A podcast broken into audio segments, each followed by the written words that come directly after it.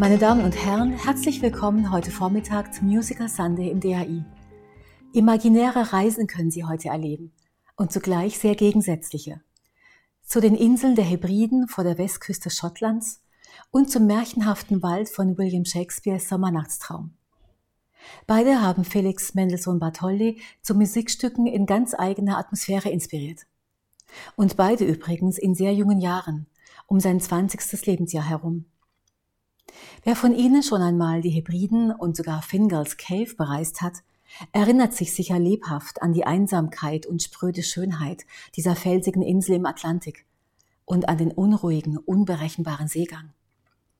Mendelssohn Bartholdy, der Fingal's Cave sein Musikstück widmete, ließ sich in einem kleinen Ruderboot zur Insel bringen.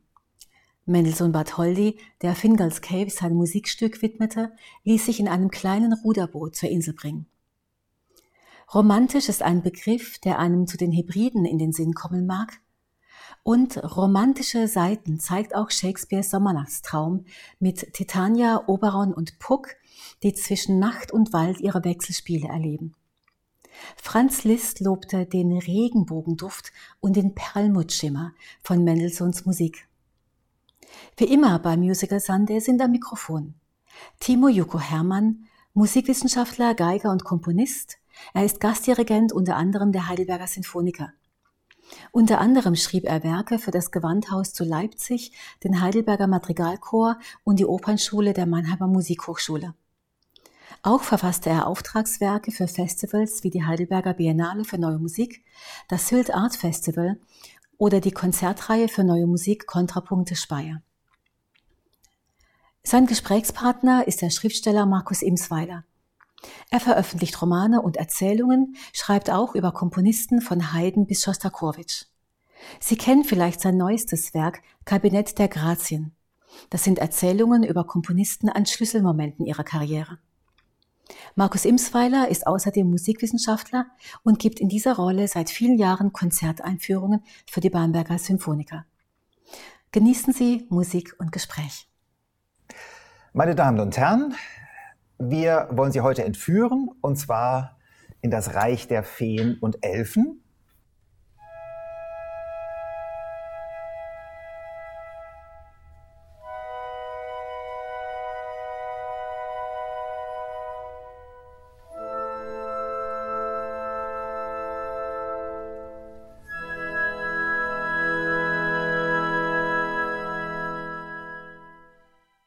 Küste von Schottland.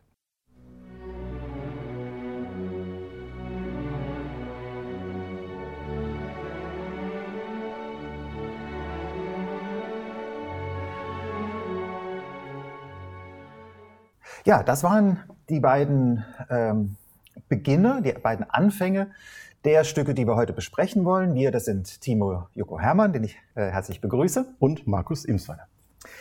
Ja, zwei Stücke von Felix Mendelssohn Bartholdy. Wir sind also wieder im 19. Jahrhundert angelangt beim Musical Sunday und es geht um zwei Konzertouvertüren. Die Ouvertüre zum Sommernachtstraum und die Hebriden-Ouvertüre. Das sind beides Stücke, die Mendelssohn in sehr jungen Jahren geschrieben hat. Also er war 17, als er die Sommernachtstraum-Ouvertüre geschrieben hat und die Hebriden-Ouvertüre hat er bereits mit 20 Jahren begonnen. Aber die erste Frage an dich, Timo, warst du schon mal in Schottland? Ich war leider noch nicht in Schottland, nee. Noch nie? Noch gar nie? nicht? Nee.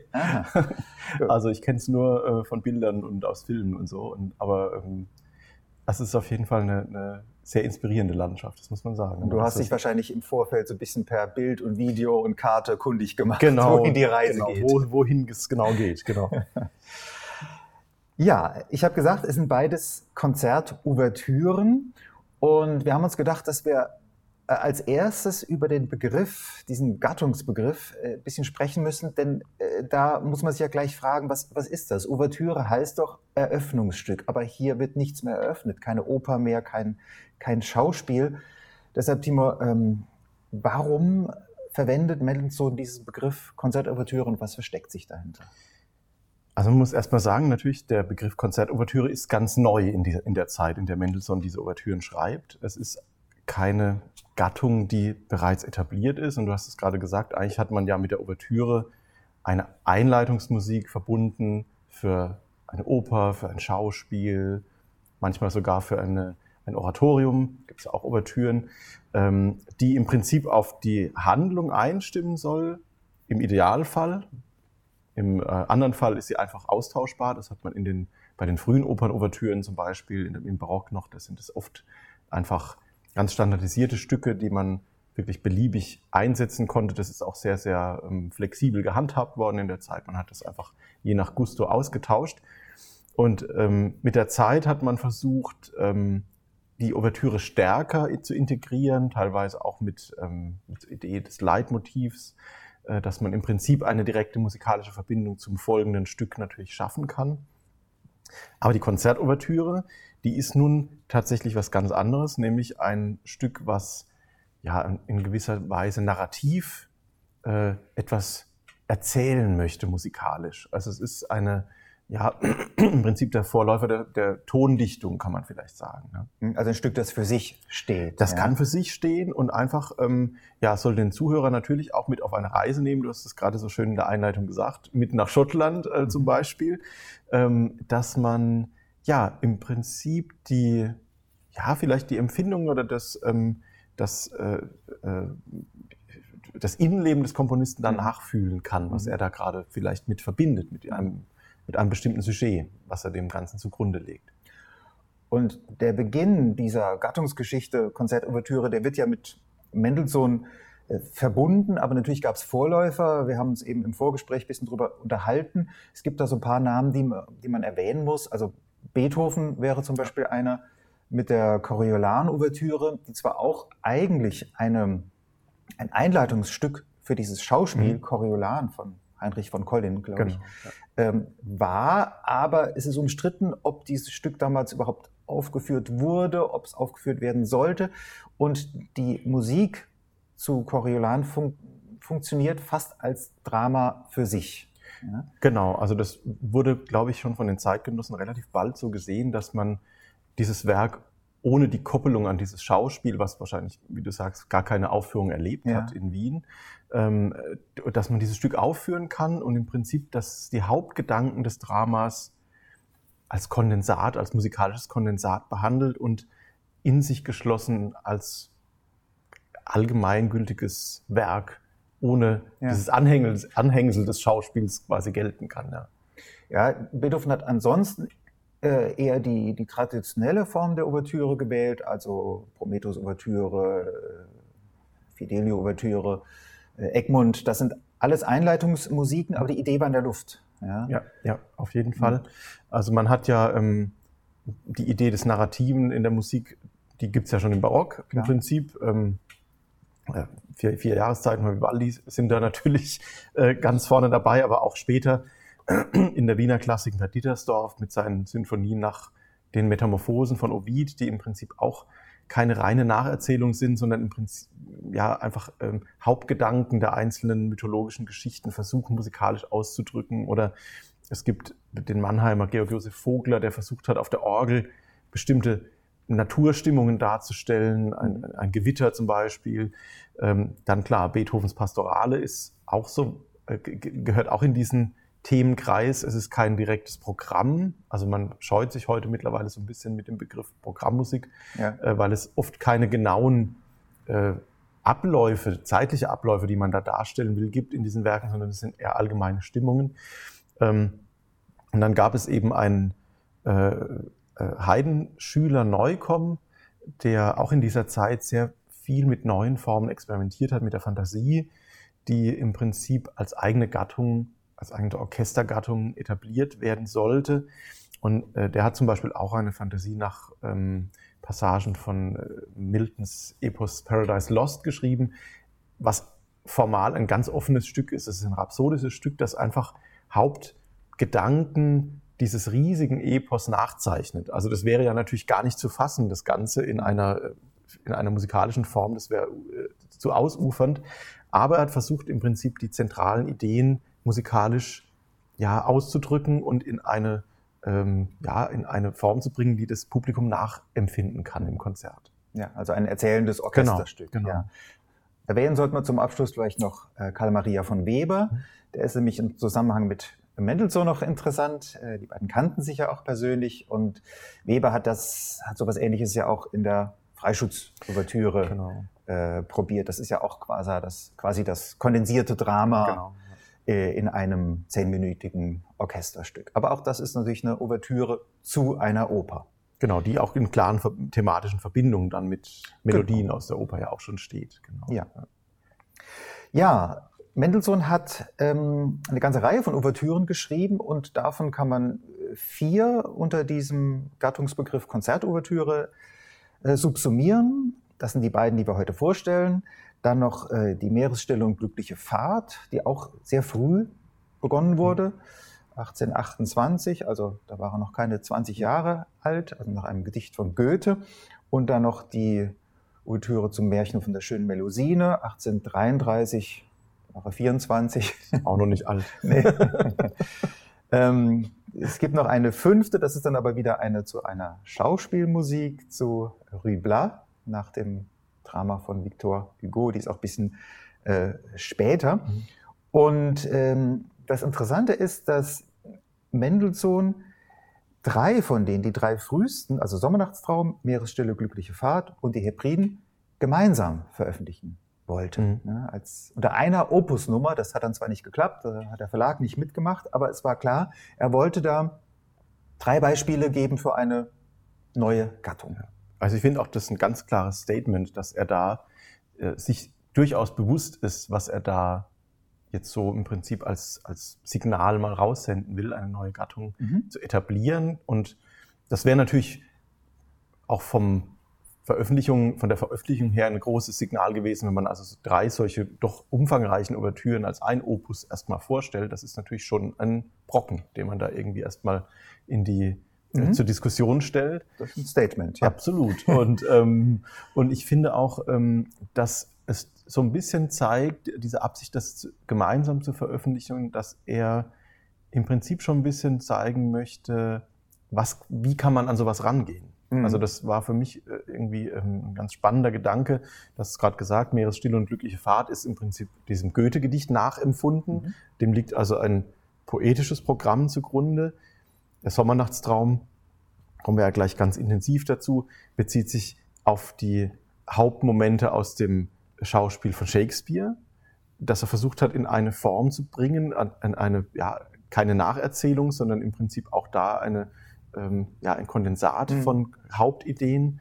Und die Hebriden, die sind ja nun eine ganz, das, ja, das musikalische Äquivalent einer ganz persönlichen Empfindung bei dieser Reise. Also, ähm, das heißt, es sind drei verschiedene äh, Ansätze, wie man zum Beispiel eine Konzertouvertüre ähm, komponieren kann. Ja, und da sehe ich ganz klar den Blick nach vorne, also zukunftsorientiert. Ja, was, was kann man da, welche neuen Wege kann man da bestreiten?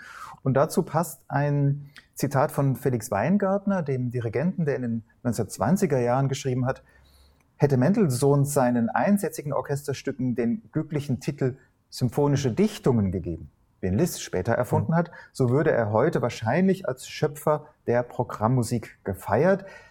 Er hieße dann der erste Moderne anstatt der letzte Klassiker. Und vor mhm. allem dieser letzte Satz, den finde ich interessant, mhm. der legt nämlich mal so das Gewicht auf die Modernität von ja. Mendelssohn, äh, den wir heute immer noch äh, so als ja, letzten Klassiker ähm, wahrnehmen, als einen, der, der seinen Bach gut kannte, mhm. der alle Klassiker kannte, Beethoven sowieso, und in deren Fußstapfen wandelte. Aber ich glaube, dass dieser andere Akzent, dieses nach vorne blicken, ist genauso wichtig. Ja.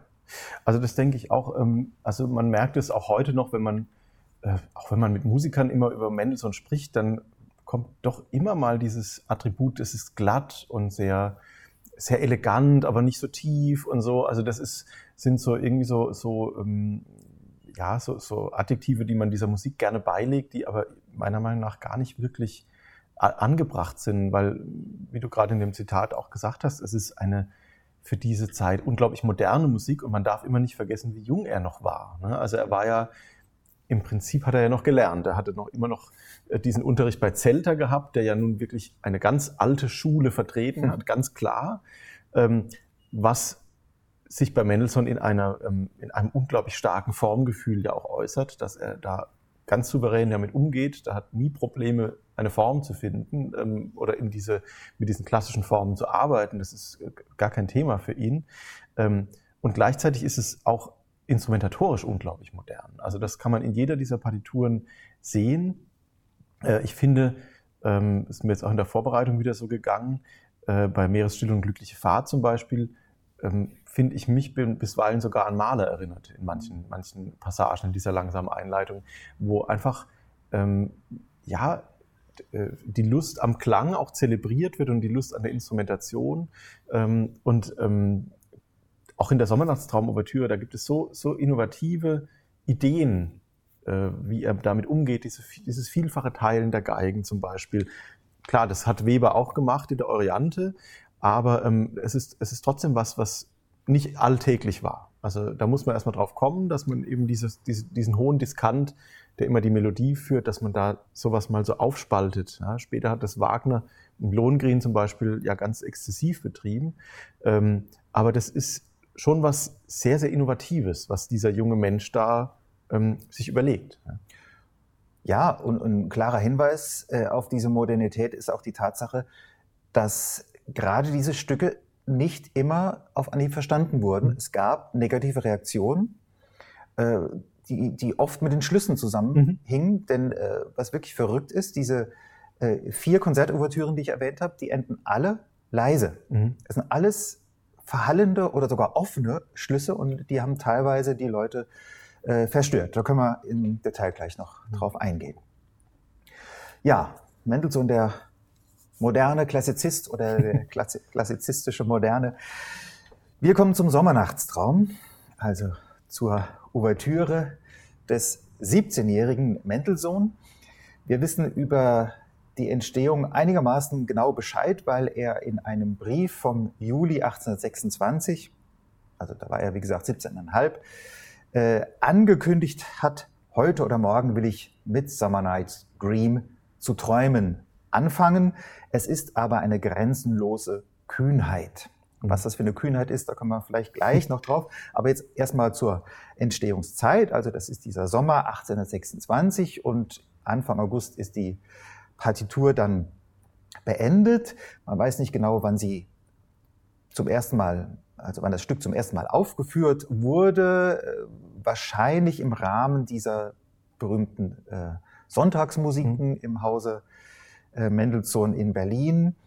Äh, vielleicht schon mit Orchester, auf jeden Fall irgendwann äh, in einer vierhändigen Fassung und eine gesicherte Aufführung gibt es dann vom Februar des nächsten Jahres, also 1827 in Stettin, geleitet übrigens von Karl Löwe, mhm. der Mendelssohn kurz vorher kennengelernt hatte. Mendelssohn hat bei einem Konzert sogar mitgewirkt als Klaviersolist, also über diese Aufführung sind wir ganz gut unterrichtet.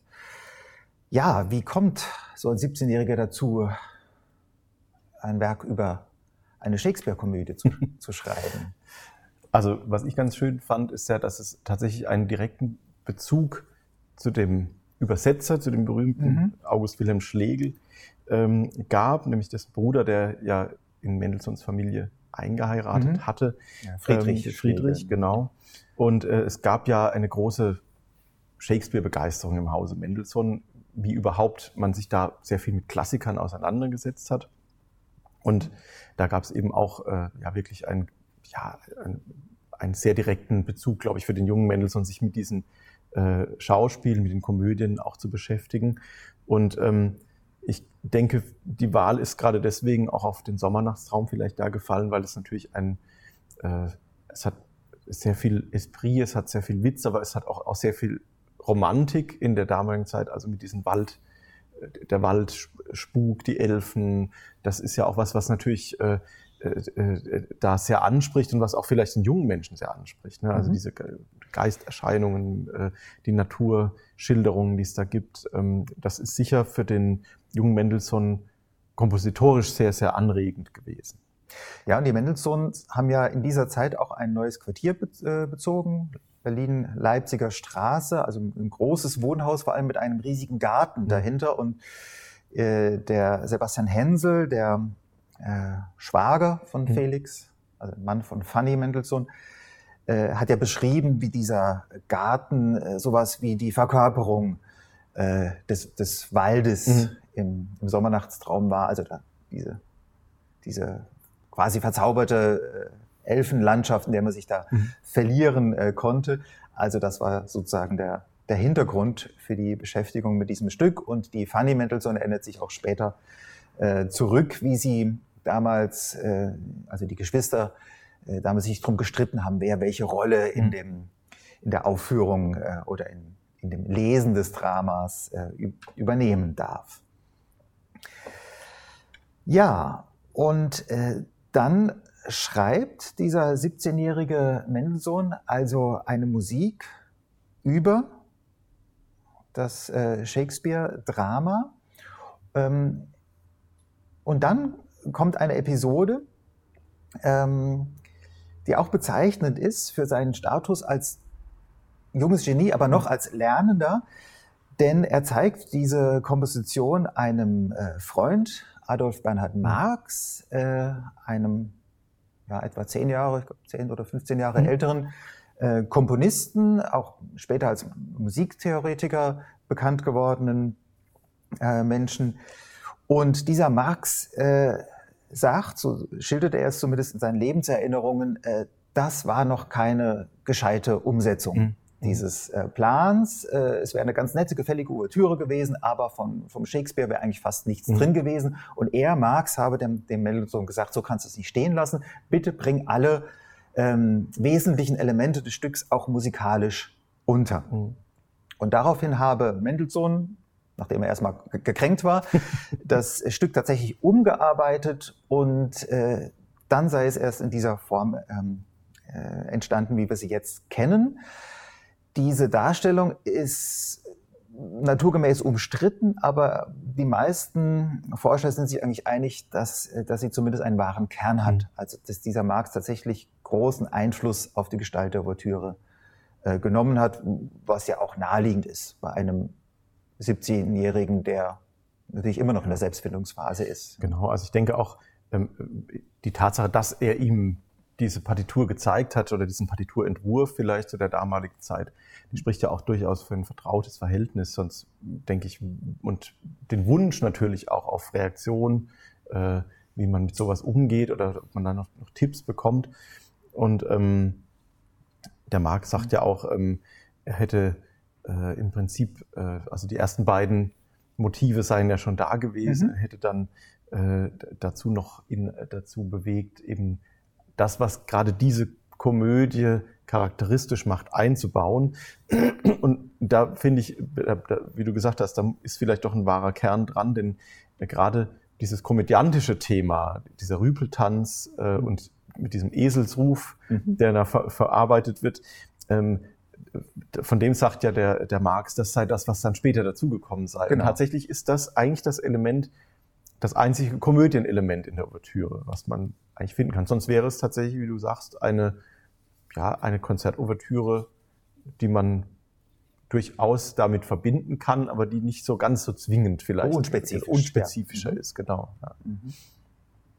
ja ähm, das Besondere an dem Stück ist, es beginnt leise, es bleibt sehr lange leise und dann kommt so ein Überrumpelungseffekt mit einem triumphalen Thema, wo zum ersten Mal das ganze Orchester einsetzt. Ich würde vorschlagen, wir hören mal die Exposition, also den ersten Teil dieser Ouvertüre, ähm, die dann auch die wesentlichen Elemente des äh, Dramas bringt. Das können wir dann im Nachhinein äh, aufzählen. Du hast schon genannt den Rüpeltanz, natürlich die, die Feenatmosphäre. Mhm und ähm, alles andere lassen wir dann Mendelssohn selbst erklären. Er hat sich nämlich ausnahmsweise, muss man sagen, hm. in diesem Fall ja ansatzweise über den Inhalt dieses Stücks geäußert, aber das Zitat bringen wir äh, erst nach dem Musikbeispiel.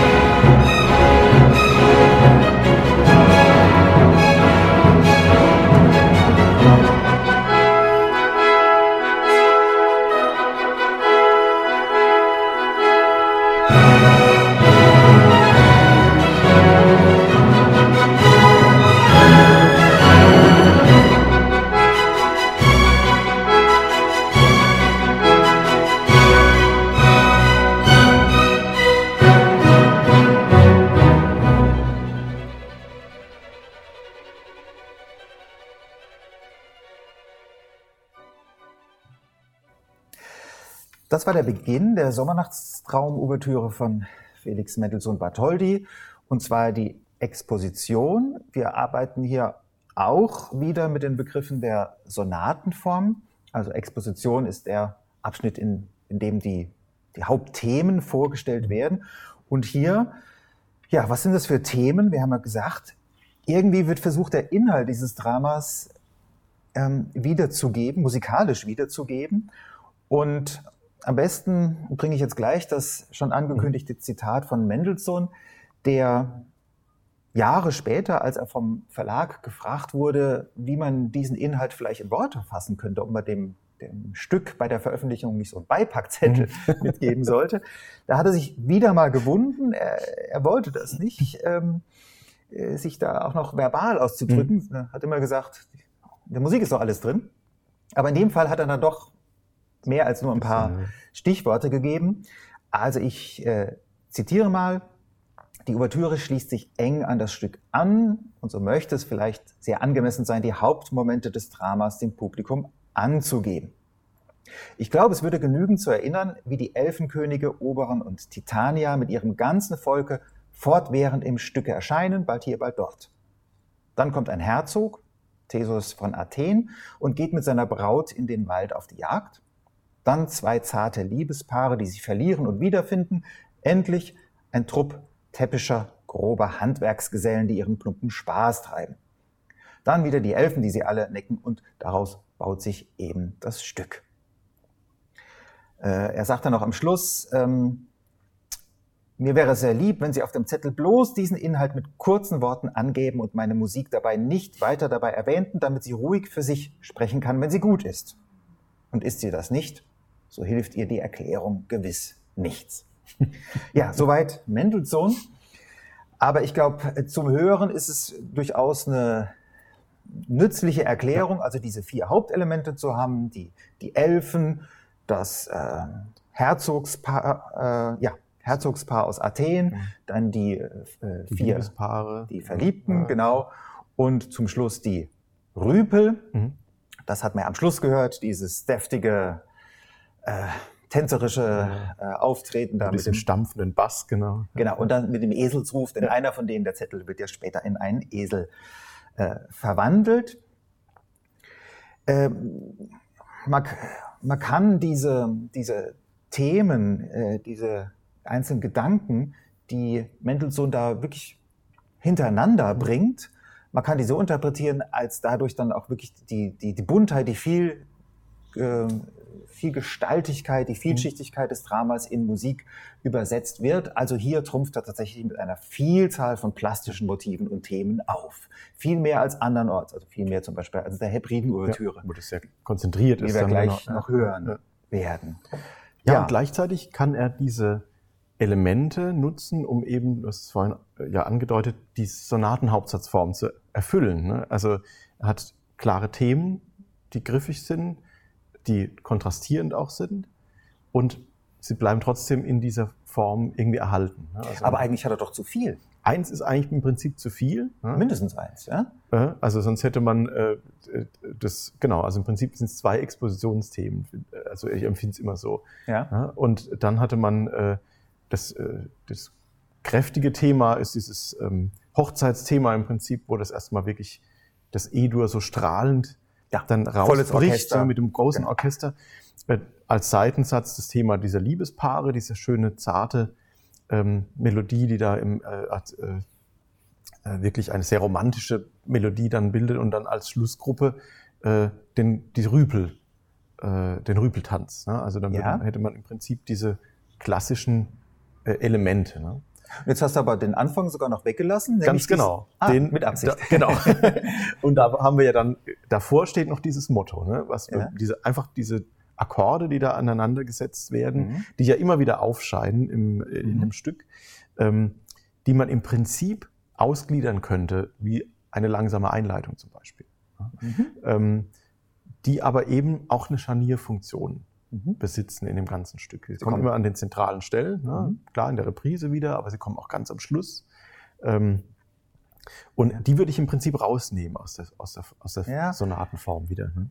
Ja, das Spannende ist nämlich, wenn man mal verschiedene Besprechungen dieses Stücks liest, dann merkt man, dass die Zuordnungen eben doch nicht ganz so klar hm. sind. Ja, also dieses Elfengeflirre am Anfang, das ist klar und diese, diese hoheitliche Hochzeitsmusik, hm. dieses Herzogs Theseus, der sich hier verheiraten will, ja, aber schon bei den Liebespaaren, da habe ich ganz unterschiedliche hm. Zuordnungen gehört, ist es vielleicht doch eher die, die Liebe zwischen Oberen und Titania hm. und äh, man liest auch äh, unterschiedliche Angaben, wo dieses Thema beginnt. Ja? Mhm. Äh, das ist dann nicht mehr ganz so eindeutig. Äh, und die Tatsache, dass wir mit dieser Begrifflichkeit der Sonatenform ähm, auch hantieren, zeigt ja, dass Mendelssohn da immer auf zwei Ebenen arbeitet. Ja, also immer auf einer darstellenden, vielleicht sogar illustrierenden, aber dann auch auf einer, die, die sehr abstrakt bleibt, ja, mit erstem Themenkomplex, äh, Komplex, zweitem Themenkomplex und all das kommt ja in der Reprise genau. wieder, also im Schlussteil. Und das ist ja nicht die Dramenvorgabe, sondern das ist, ein, das ist eine, äh, reine Musikkonstitution. Genau, genau. Ja? ja, und dann ist natürlich auch dieses, dieses Spannungsfeld dieser quasi doppelten Grundtonart, die man eigentlich hat. Genau. Das finde ich wiederum äh, auch, äh, zeigt auch diese beiden Ebenen, auf denen er sich bewegt. Ne? Also ja. man hat im Prinzip schon bei den Anfangsakkorden ist äh, ja durch diese Moll-Subdominante eigentlich dieses Abgleiten in das Moll ja schon, schon vorgegeben. Der Elfenspuk ist dann in E-Moll. Ja. Und in dem Moment, wo diese strahlende Musik beginnt, diese Hochzeitsmusik, bleiben wir auch in E-Dur, beziehungsweise im, im Dur-Komplex, über sehr lange Zeit. Ne? Mhm. Ähm, und das ist, zeigt diese Doppelbödigkeit auch dieser, dieser wahrscheinlich der Konzeption, ne? dass er einfach weiß, er möchte eine für das Publikum irgendwie nachvollziehbare Form finden mit diesen Hauptcharakteristika der Sonatenform und gleichzeitig bietet dieses Drama oder diese Komödie, die er im, im Hintergrund natürlich ablaufen hat, natürlich so, so viel mehr. Mhm. Ähm, das zeigt sich ja dann auch in der Durchführung, dass er da natürlich auch nochmal äh, versucht damit zu spielen. Ne? Also genau, man könnte dieses Problem auch anders formulieren. Er will eine Art bildliche Darstellung durch die Musik. Ihm reicht es aber nicht, einfach Bilder hintereinander zu stellen. Ja, Diese genau. pure Reihung ist für einen, der so ausgebildet ist wie der Mendelssohn, ja. der so ein Formempfinden hat, ist ihm zu zu, zu, zu plakativ, zu schlicht. Ja, ja, und auch eben genau, das Raffinement fehlt eigentlich. Genau. Und deshalb greift er auf ein bewährtes Modell zurück, die Sonatenform. Übrigens, die Begrifflichkeit, die wir hier benutzen, die hat dieser Adolf Bernhard Marx mhm. geprägt, mhm. allerdings erst einige Jahre später, ja, also retrospektiv. Ähm, das heißt, Mendelssohn greift auf diese bewährte Form zurück, aber er nimmt sie nicht einfach als, als Hülse mhm. und äh, gießt da seinen Inhalt rein, sondern er spielt damit, er mhm. arbeitet damit, denn er verändert sie. Du hast gesagt, ähm, wir haben quasi zwei Grundtonarten, E-Moll, mhm. E-Dur, was ja für die zeitgenössischen Hörer sicher verstörend war. Ja? Ja, Und es ja. geht auch mit diesen vier Bläserakkorden los, mhm. hast du ja schon erwähnt, mhm. da ist auch ein Moll-Akkord dabei, mhm. der da eigentlich nicht hingehört. Das ist der dritte Akkord, genau, der einen so ein bisschen Genau, was ist denn jetzt passiert? Genau, also es geht genau. irgendwie, ähm, also es ist eine Eintrübung erstmal ja. da auch. Ne? Und, und, und, diese Irritation, die setzt sich ja dann ganz am Schluss des Stücks nochmal fort, mhm. da wird es sogar zugespitzt, aber ja. jetzt kommen wir vielleicht erst noch zum Mittelteil mhm. der Durchführung, die hast du ja auch schon erwähnt. Ja, was passiert da? Ja, da, bleibt ja im Prinzip äh, nicht dem Prinzip der Durchführung treu, dass man verschiedene Themen verarbeitet, wie man es bei Beethoven ja gut beobachten kann, mhm. dass man Themen überlagert, sondern er beschränkt sich eigentlich erstmal auf diese Elfen-Thematik. Ne? Bleibt in dem Moll-Gestus äh, erstmal hängen. Ähm, und es ist auch ähm, eine, ja, eine instrumentatorisch sehr reduzierte Durchführung mhm. erstmal. Ne? Also er bleibt, gibt, geht erstmal in diesen Streicherklang zurück, dann gibt es nur einzelne kleine Bläser-Ensembles, die da ihre Einwürfe spielen. Ähm, ja, diese Bläserstimmen bestehen fast nur aus Pausen. Ja, ja, ich, ne? genau. Die haben so viel Pause und ständig, ständig ist das so durchbrochen. Und mhm. das ähm, bewirkt aber, dass das natürlich ganz luftig wird alles. Also das ist sehr, sehr ähm, feinstofflich, sag ich mal. Ja? Also das ist alles so ein bisschen äh, fast schon in der Auflösung. Nach dem großen Schluss dieser Exposition eigentlich, die ja sehr, sehr brillant ja endet, mhm. ähm, zerfällt das und das zerstäubt erstmal so ja. wieder. Ne? Es entspricht natürlich der literarischen Vorlage, denn der Hauptteil dieses äh, Shakespeare-Stücks spielt ja da in diesem Wald genau. und dass die Liebespaare sich da verlaufen, sich nicht wiedererkennen, nicht zueinander finden, das entspricht ja durchaus genau diesem Das Irren, äh, genau. Ja, äh, diesen Beschränken auf, auf das, dieses flirrende Elfenmotiv, wo man auch nicht weiß, wohin führt das jetzt. Es ja. ist irgendwie keine klare Richtung erkennbar. Aber es ist musikalisch in jeder Hinsicht besonders, denn diese gesamte Durchführung, die ja doch wie viel, 150 Takte mhm. fast hat, die bleibt im Piano-Pianissimo-Bereich. Komplett, ja, zu 100 Prozent mit drei Mini-Ausnahmen. Ja. Äh, und das sind drei Hornrufe, die Mendelssohn, ja, man kann gar nicht sagen, drüber gelegt hat. Das ist, glaube ich, zu wenig, denn er schreibt dazu Fortissimo con tutta la forza. Ja. ja dreimal, das nur wenige Takte. Und für mich hat das sowas von Vordergrund und Hintergrund. Ja. Da, da gibt's dieses Irrsein, dieses, dieses Elfengeflirre. Genau. Und ganz woanders schmettert jemand einen Hornruf heraus, was immer der bedeutet, ist es, ist es die Jagd von Herzog äh, von, von, von, einem Theseus, Theseus genau. oder sind es die, die, äh, die Rufe der, der Elfen, die die oder äh, Oberons, Oberons Zauberhorn genau. auch noch, ist ja auch, spielt auch eine Rolle. Ja. Ne? Also das nicht klar, aber es ist auf jeden Fall Vordergrund, Hintergrund. Ja, und das, also was das, das auch unterstützt, was du sagst, ist ja, dass er im gleichen Moment, wo er dieses Fortissimo und Tutta la Forza für das Horn notiert, schreibt er einen Bratschen-Einsatz zum Beispiel und schreibt explizit Pianissimo. Also die hört man im Prinzip nicht ja, an der Stelle. Genau, Oder die Flöten, die er drüber setzt und Pianissimo nochmal extra, extra ähm, äh, bezeichnet, dynamisch. Ja. Also das ist wirklich so ein, äh, man ist im Wald und hört plötzlich von irgendwoher ein Geräusch und dreht seinen Kopf dahin, um, um da genauer zu wissen und dann ist es auch schon wieder weg. Genau. Also, und das kommt dreimal und es ist wirklich so ein starker und toller Moment an. Also diese Überraschung, die da drin steckt, ist Auch der Hörer wird irregeleitet. Ja, ja genau, ja. genau. Man weiß nicht mehr, wo man sich eigentlich befindet. Ich schlage vor, dass wir daraus einen kurzen Ausschnitt hören, damit man wenigstens einen Klangeindruck bekommt. Also ein kurzer Ausschnitt aus dieser Durchführung.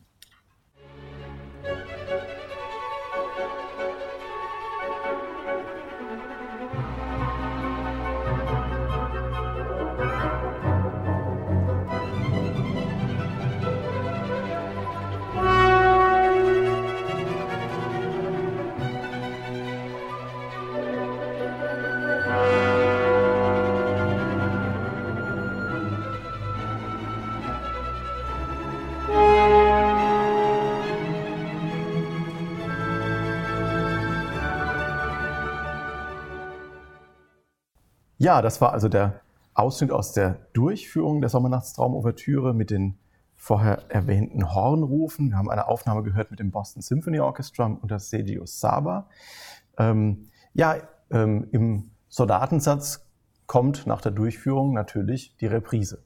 Äh, das macht äh, Mendelssohn natürlich auch so. Äh, es gibt eine kleine Veränderung, denn die, der Mittelteil, die Durchführung endet ja in Cis-Moll und er setzt genau über diesen Cis-Moll-Klang setzt er den ersten Akkord. Es ist nicht mehr E-Dur wie ganz zu Beginn dieser, dieses Urmotivs der Ouvertüre, sondern er bleibt dann erstmal noch in der Tonart und dann wendet sich das wieder so, wie es in der äh, Exposition war. Also es sind wieder diese vier Bläserakkorde. Bläserakkorde. Signal für den Anfang.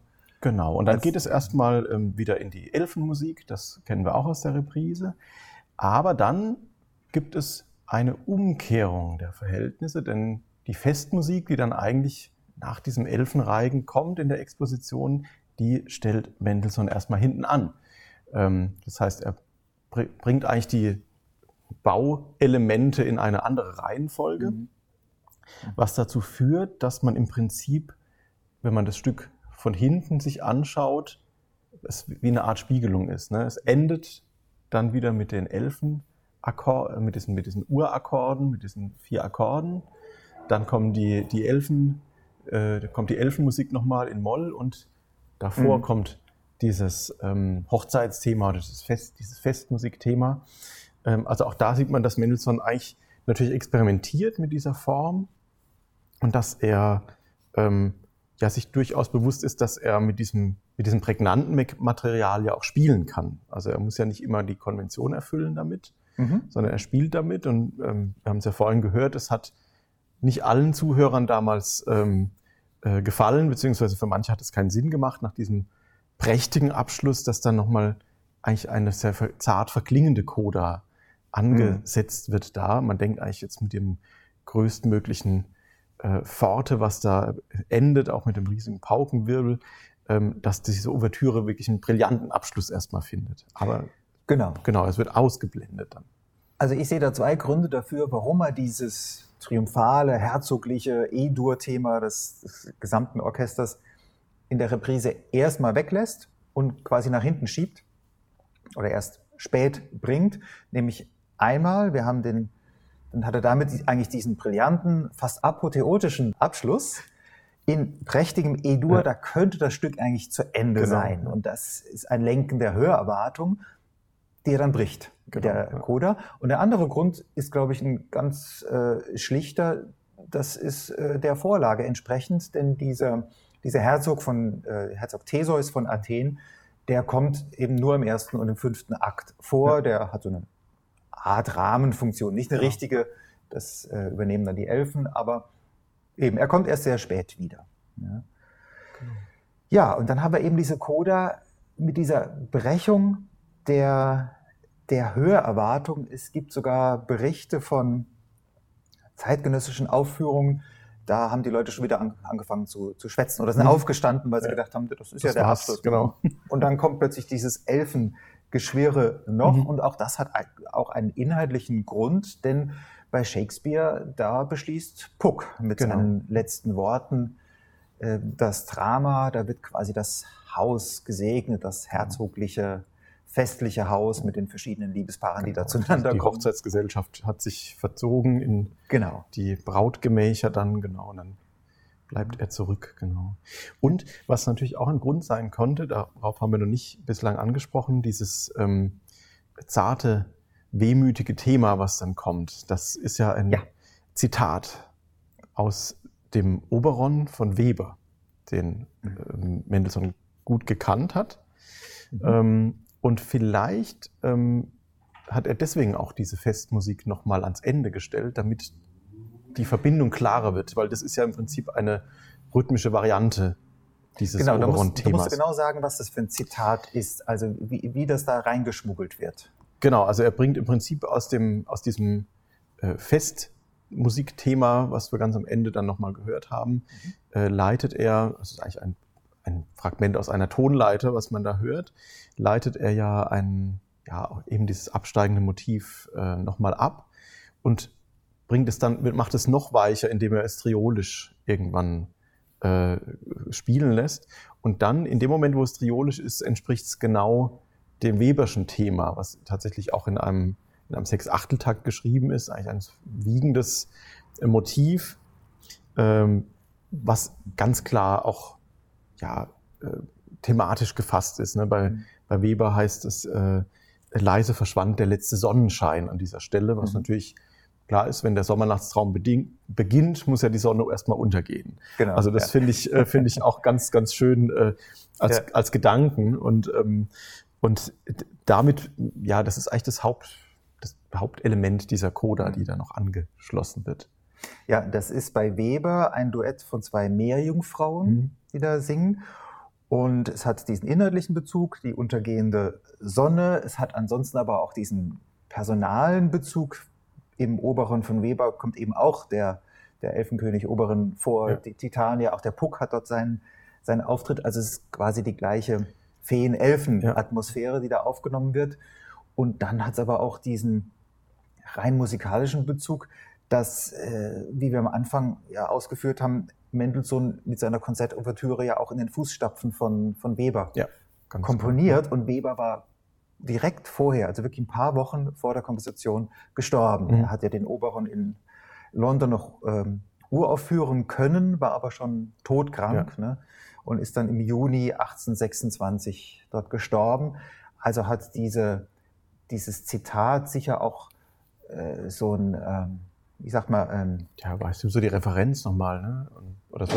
Ja, ein, ein, Erinnerungsgestus. Ja. Und so klingt's ja auch. Es ist ja ein wehmütiger so Nachhall. Genau. aber wie das musikalisch gemacht, hat, gemacht wird, das ist ja irre. Denn wenn man diesen Oberon nicht kennt, dann ahnt man ja erstmal gar nicht, dass in dieser Festmusik, mhm, dieser strahlenden Musik, ist, äh, ja. dass da dieses wehmütige ja. Weber-Zitat versteckt ist. Ja, und das ist so, so beeindruckend, auch für so einen jungen Komponisten, wie er diese Kohärenz schafft. Also das ist ja, also das muss ja wirklich mit sehr viel Bewusstsein äh, komponiert sein. Also ich Ja, glaube nicht, ja. dass sowas ähm, einfach so aus Versehen passiert. Nee, nee, nee, um Gottes Willen. Das ist, ist ja auch kein Zitat, sondern es ist so ein langsam sich entblätterndes ent- genau, es Zitat. kommt erst ganz am Ende, ist es klar, in dem Moment, wo es triolisch wird, dass es tatsächlich diese Weber-Melodie eigentlich ist. ne? Ja.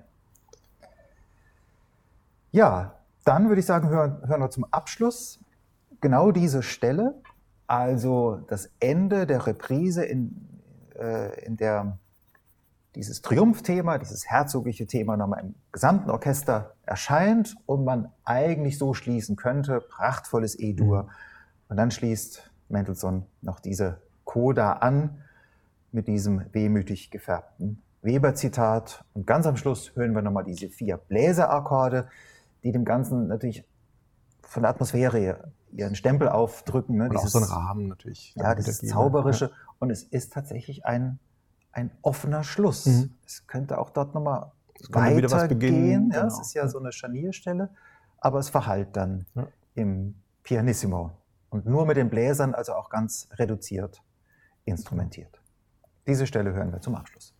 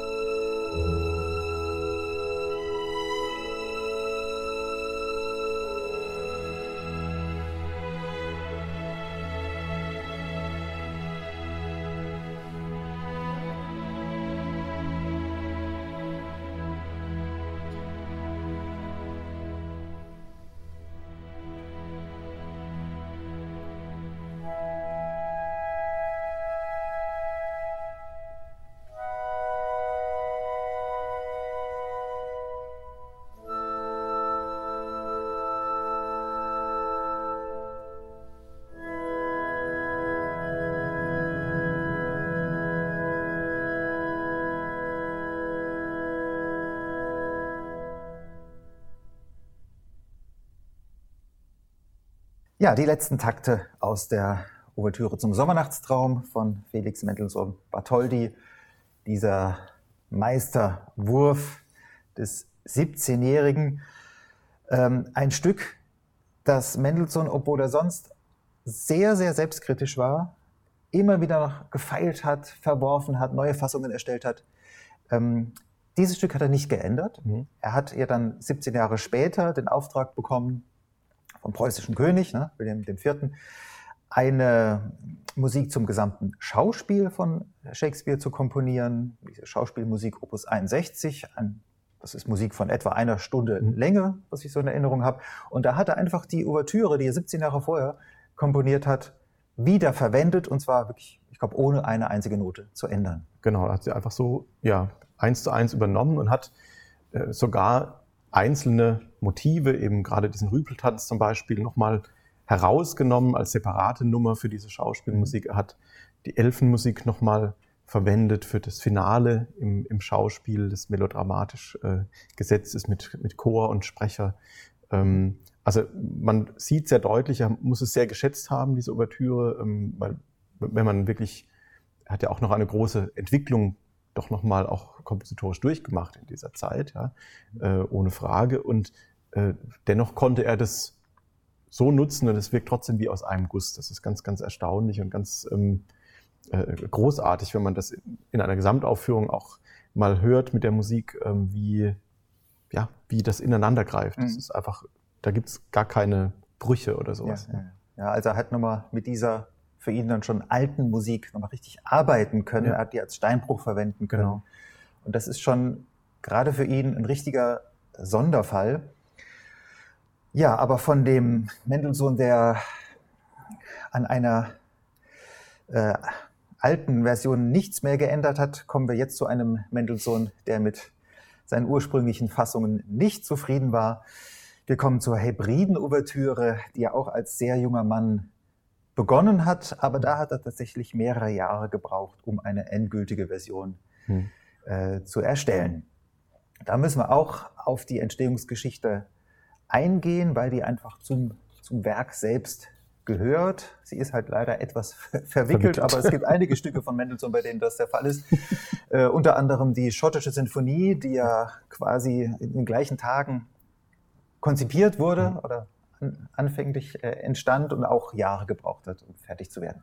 Gut, also wir sind in Schottland. Die Hebriden, das ist eine Inselgruppe an der Westküste Schottlands. Es gibt die inneren und die äußeren Hebriden. Hier sind es die inneren Hebriden, die Mendelssohn 1829 besucht hat, zum Teil besucht hat. Ja, wie kommt man auf die Idee, nach Schottland zu fahren als junger Mann? Ja, eigentlich hätte man gedacht, das wäre eher ähm, die Italienreise erstmal angebracht gewesen. Vor allem für einen ähm, jungen Mann, der Goethe so gut kannte. Genau, genau. Aber ähm, ja, tatsächlich ähm, hat sich Mendelssohn auf eine große England- oder Großbritannien-Tour, kann man vielleicht heute sagen, begeben. Erstmal in England, dann eben nach Schottland, ähm, in der er mit dem, äh, einem Freund Karl Klingemann äh, unterwegs war und da also tatsächlich dann erstmal die Eindrücke gesammelt hat. Und dazu muss man sagen, dass in der Zeit damals diese Barden-Idee der schottischen oder der keltischen Barden äh, ja die Literatur sehr stark äh, beeinflusst hat oder auch sehr, zum Teil sehr dominiert hat. Diese Idee dieses Barden äh, Ossian, der ähm, ja eben äh, eigentlich, den es gar nicht gab, ne, der von dem äh, schottischen Dichter Macpherson erfunden wurde und den man aber dann so als ja als äh, ein Dichter der der ja, der Vorzeit irgendwie ja, drittes Jahrhundert, ver, ich, ne? verehrt ja. hat und äh, der sehr, sehr lange auch ähm, offensichtlich äh, dann ausgestrahlt hat noch auf die Komponisten, mhm. also auch äh, Mendelssohn bekannte. Nils Gade hat ja mhm. zum Beispiel auch eine Konzertouvertüre, Nachklänge aus Ossian äh, mhm. äh, dann äh, verfasst. Also das äh, scheint vielleicht auch ein Grund gewesen zu sein, dass man sich das mal anguckt und eben diese legendäre Geburtsort dieses Barden, das war eben diese Fingalshöhle auf den Hebriden. Mhm. Ja, ähm, es äh, war sozusagen die, die Grand Tour, die man als junger Mann mit Bildungsanspruch mhm. im 18., 19. Jahrhundert unternommen hat und die Mendelssohn später auch durchaus nach Italien mhm. geführt hat, nach Frankreich, also nach, äh, nach Südeuropa, aber eben zuerst nach England und Schottland, wobei man sagen muss, äh, klar, Schottland ist im Zusammenhang mit Mendelssohn, es wird immer erwähnt, mhm. ja, äh, aber er war nur zwei Wochen dort. Ja. Er war vorher vier Monate in, in England, hauptsächlich in London und danach auch nochmal mehrere Monate. Aber diese zwei Wochen, die er in Schottland zugebracht hat, mit seinem Kompagnon, dem Klingemann, die sind musikgeschichtlich mhm. so relevant geworden, eben durch diese beiden Kompositionen, schottische Sinfonie und die Hebriden-Ouvertüre. und äh, die Reise, diese zwei Wochen, die begann dann in Edinburgh äh, und ging dann immer weiter nach, nach Westen, eben in das Land äh, Ossians. Ja. Ähm, sie haben dann äh, Station gemacht in Oban an der Küste, sind übergesetzt auf die Insel Mull oder Mal. Wir sind uns gar nicht so sicher, wie sie ausgesprochen wird. Ähm, kommt wahrscheinlich auf den Dialekt an. Äh, und von äh, Mal aus haben die beiden dann diese kleine Insel Staffa besucht, auch noch Iona, mhm. wegen dem Kloster, christliches mhm. Zentrum äh, Schottlands. Und ja, auf Staffa, da gibt es eben diese berühmte Fingalshöhle. Staffa selbst ist unbewohnt, da fährt man nur hin, um mal diese Höhle mit ihren eindrucksvollen Basaltsteinen mhm. äh, zu sehen. Ja, und im Englischen hat die, ähm, diese Hebriden-Ouvertüre ja auch den, ähm, den Namen Isle of Fingal. Mhm. Aber man muss sagen, die Ursprungsidee zu dem Stück kam einen Tag vorher, noch vor Besuch dieser Fingalshöhle selbst. Die einsame Insel war der Gedanke da. Hm? Das ist auch ein Ursprungstitel, wobei man nicht genau weiß, welche Insel ist jetzt welche er gemeint. gemeint hat, ja. Genau. Also er, er schreibt, und das ist ja schon wirklich ein, ein einzigartiges Dokument, äh, das man äh, aus dem 19. Jahrhundert hat. Er schreibt am 7. August an seine Eltern, ähm, um zu verdeutlichen, wie seltsam mir auf den Hebriden zumute geworden ist, fiel mir soeben Folgendes bei. Und dann kommt ein Notenzitat, mhm. 21 Takte. Das ist der Anfang der Hebriden-Ouvertüre. Mhm. Und auch da ähm, muss man sagen, diese 21 Takte sind fast notengetreu mhm. in die Endfassung übergegangen. Also er hat sehr viel an dem Gesamtkonzept geändert, aber, aber die, die Keimzelle war ja, klar, ist genau. gleich geblieben. Also das war ein Einfall, der ihm da gekommen ist, den er als so wertvoll und auch vollendet äh, empfunden hat, mhm. dass er da nichts mehr ändern musste.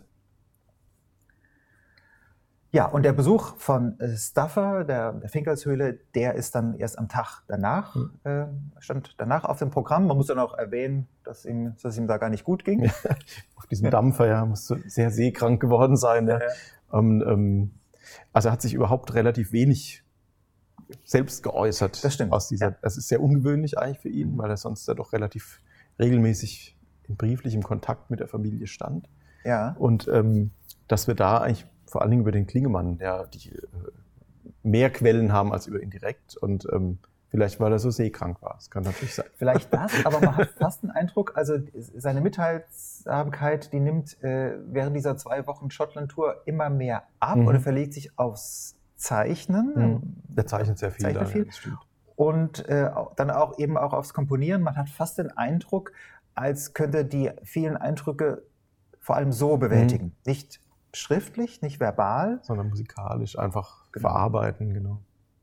Und er geht in sich. Ne? Das ist, ähm, ist ja nun auch bei, den, bei der Hebriden-Ouvertüre tatsächlich eines der, eine der Besonderheiten, dass es ein, eine Darstellung einer persönlichen Erfahrung auf eine gewisse Weise ist. Ne? Ähm, ja, absolut. Also keine äußere, es gibt ja keinen, keinen äußeren Anlass, kein Werk, was dem schon äh, im Hintergrund äh, dasteht, also außer diese Anregung, diese Bardenlyrik natürlich, die, schon, die, die ist schon. da, aber eben nichts Konkretes in dem Sinne, sondern nur diese, mhm. diese, dieses Naturerlebnis. Mhm. Naja, ich würde schon sagen, es ist beides. Also dieser, dieser subjektive Eindruck, aber der Hintergrund ist eben diese, diese altertümliche diese Welt Literatur, ja, diese ozeanische Welt, die, die beide, das weiß man von dem Klingenmann, schon im, im Hinterkopf hatten. Ja, und wie geht's dann weiter? Wir sind bei der Entstehungsgeschichte, also August 1829, diese Initialidee, mhm. diese 21 Takte, die, die ihn, die ihn dann über Jahre hinweg verfolgen. Mhm. Ja, möchtest du es kurz skizzieren, ja, wie also es weitergeht? Er komponiert erstmal daran weiter in den folgenden, in der folgenden Zeit, dann in, erstmal in England noch, während des Aufenthaltes wird er wahrscheinlich weitere Skizzen mhm. dann verfasst haben und dann geht er ja nach Paris, ähm, und da wird vermutlich die erste Fassung äh, schon mal im Entwurf fertig gewesen sein. Ähm, dann, das wird so etwa 1830 gewesen sein. Äh, 1832 hat er das Stück nochmal überarbeitet, als er dann tatsächlich in Italien ist. Da ist er ja dann äh, tatsächlich, äh, hat er diese Tour noch äh, in den Süden fortgesetzt. In Rom äh, ist dann eben diese zweite Fassung ähm, geschrieben, die dann auch gespielt wurde ähm, in London am 14. Mai 1832. Also diese römische Fassung, die haben wir auch tatsächlich noch, äh, es gibt sogar Aufnahmen davon mittlerweile. Ähm, die unterscheidet sich ähm, doch in einigen Punkten von der Endfassung. Also es ist vieles ein bisschen, äh, wie soll man sagen, ein bisschen verkopfter, würde ich sagen, als die Endfassung ist etwas freier, etwas fantastischer im, im Wortsinne. Und dann gab es, er war immer noch nicht zufrieden, es gab noch eine weitere Überarbeitung, also die Endfassung ähm, scheint er dann nochmal in dem Verlauf des Jahres 1832 erstellt zu haben. Und diese letzte Fassung ist dann im Januar 1833 in Berlin uraufgeführt worden. Und man, äh, es gibt auch einen Brief an seine Schwester Fanny, in der er also schreibt, dass er damit immer noch nicht zufrieden war, dass er äh, äh, den Mittelsatz fand er sehr dumm, schreibt er, und ähm, ja, die, die Durchführung schmeckt mehr nach Kontrapunkt als nach Tran und Möwen und Laberdan. Und es sollte doch umgekehrt sein. Und ähm, er will das Stück eben aber noch nicht so aufführen lassen. Also dafür ist es ihm zu wichtig. Also er schreibt, das ist mir, dazu habe ich es zu lieb. Also das zeigt natürlich diese Wertschätzung auch, die er diesem, dieser Initialzündung noch immer äh, beimisst. Also das ist einfach ein Stück, was für ihn persönlich doch einen, offensichtlich einen großen Stellenwert hat. Ja, diese Formulierung, das kann man gar nicht oft genug wiederholen. Die Durchführung schmeckt mehr nach Kontrapunkt ja. als nach Tran und Möwen und Labadan. Ja. Also das zeigt ja auch, dass ihm diese, diese Umsetzung der, der persönlichen mhm. Erfahrung dort vor Ort mit dem Salzgeruch ja, und, und, dem Wind und dem, dem, schlechten Wetter, dass ihm das unheimlich wichtig war. Ja? äh, wichtiger als jetzt hier ein, äh, ein kontrapunktisch super durchgearbeitetes ja. Stück. Was es dann trotzdem auch ist, ist trotzdem, ja. Äh, genau. So, es geht nicht ohne. Aber es wichtig, also im Vordergrund steht diese, dieses Umsetzen der, der Natureindrücke. Ja, also eine, eine richtig äh, verwickelte ähm, Entwicklungsgeschichte. Und nochmal in Klammern gesagt, der, bei der schottischen Sinfonie ist es ganz ähnlich. Die hat er auch ähm, zum größten Teil im Süden ja, von Europa fertig geschrieben äh, obwohl es eine schottische äh, Sinfonie ist. Und, das hatten wir auch schon angedeutet, es gibt wechselnde Titel. Also da ist er auch nicht ganz sicher, äh, wie er sie nennen soll. Er selbst spricht eigentlich in Briefen immer von die Hebriden, mhm. aber an, am Anfang hieß, hieß es mal Ouvertüre zur einsamen Insel, dann kommt im Englischen dieser Fingal, Fingal ja. also Fingal ähm, ins Spiel, dann im Deutschen auch Fingals Höhle, also dann wirklich auch der konkrete Bezug auf diesen ozeanischen ja.